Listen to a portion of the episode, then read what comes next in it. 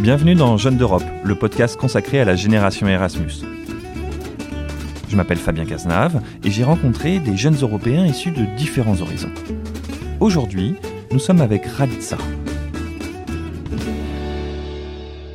Ralitsa, c'est un nom d'origine bulgare, il me semble. Oui, tout à fait. Comment ça se fait, Ralitsa, que vous parliez aussi bien français? Alors euh, c'est très simple. Euh, moi je suis euh, donc d'origine bulgare. Je suis née en Bulgarie en 1996 et mes parents ont fait le choix de venir en France à la fin des années 90, début 2000, pour des raisons professionnelles. mon père était dans le cyclisme, il l'est toujours. Il a été coureur professionnel en Bulgarie et c'est grâce à un jumelage avec Saint-Herblain qu'il est, est venu pour la première fois première fois en France euh, à la fin des années 90. Et euh, avec ma mère, tout simplement, euh, nous l'avons suivi.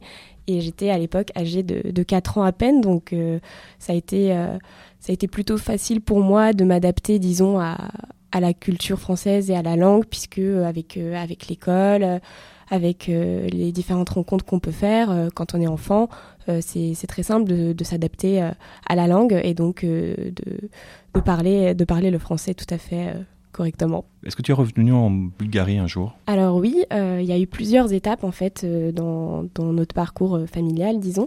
mon père donc est arrivé pour la première fois fin des années 90, puis au début des, des années 2003-2004, il est revenu en Bulgarie pour des raisons professionnelles toujours, donc grâce au vélo. il avait d'autres opportunités en Bulgarie pour, pour faire du cyclisme. Donc nous l'avons à nouveau suivi avec, avec ma mère et puis euh, euh, j'ai donc eu une double scolarité, à la fois en France, donc en primaire, du CP jusqu'au CE1, puis en Bulgarie, du CE2 jusqu'au CM2. Donc j'ai pu euh, découvrir en fait les deux modèles scolaires et, et j'ai été donc scolarisée jusqu'à mes 10 ans en Bulgarie avec l'alphabet cyrillique. J'ai parlé, j'ai écrit bulgare. Est-ce que c'est facile de s'adapter justement d'alphabet euh, latin, comme on a en France, à l'alphabet cyrillique, qui est l'un des trois alphabets de l'Union européenne? Alors euh, effectivement, c'est tout un exercice puisqu'on n'a pas du tout les mêmes, euh, les mêmes lettres. pareil pour la pour l'oral, la prononciation, ce sont des langues slaves donc qui sont tout à fait différentes des langues latines. mais c'est vraiment une richesse et quand on quand on arrive à, s'adapter comme ça à, ces langues-là, en fait, on n'a aucun mal après à apprendre euh, d'autres langues comme l'anglais. On a vraiment cette, cette aisance à l'oral et à, écouter euh, des, des, langues étrangères. Euh, donc pour moi, ça a été euh, ça a été plutôt facile entre guillemets puisque l'école a toujours été là pour pour me soutenir en fait et j'ai toujours été bien entourée pour pour m'adapter aux différentes situations.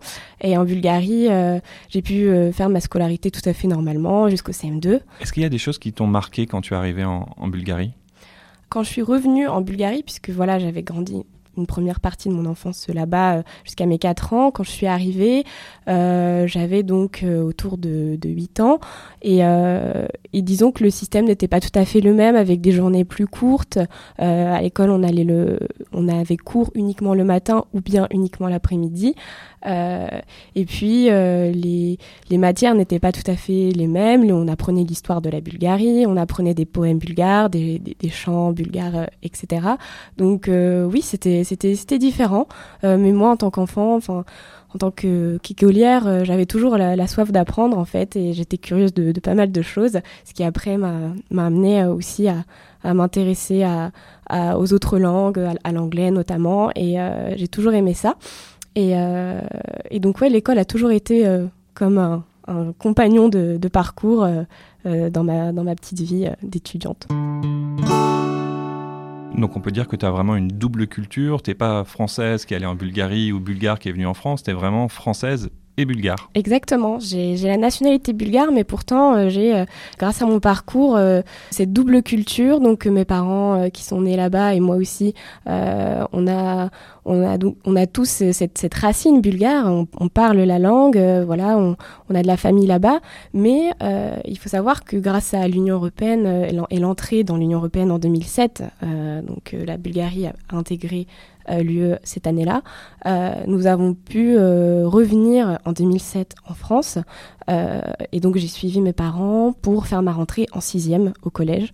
dans un collège français. Donc ça a toujours accompagné notre notre notre parcours de famille et et moi j'ai voilà toujours eu à cœur d'avoir cette double culture et ça a toujours été important pour moi d'avoir d'avoir ces deux aspects qui sont qui sont importants dans, dans ma vie aujourd'hui.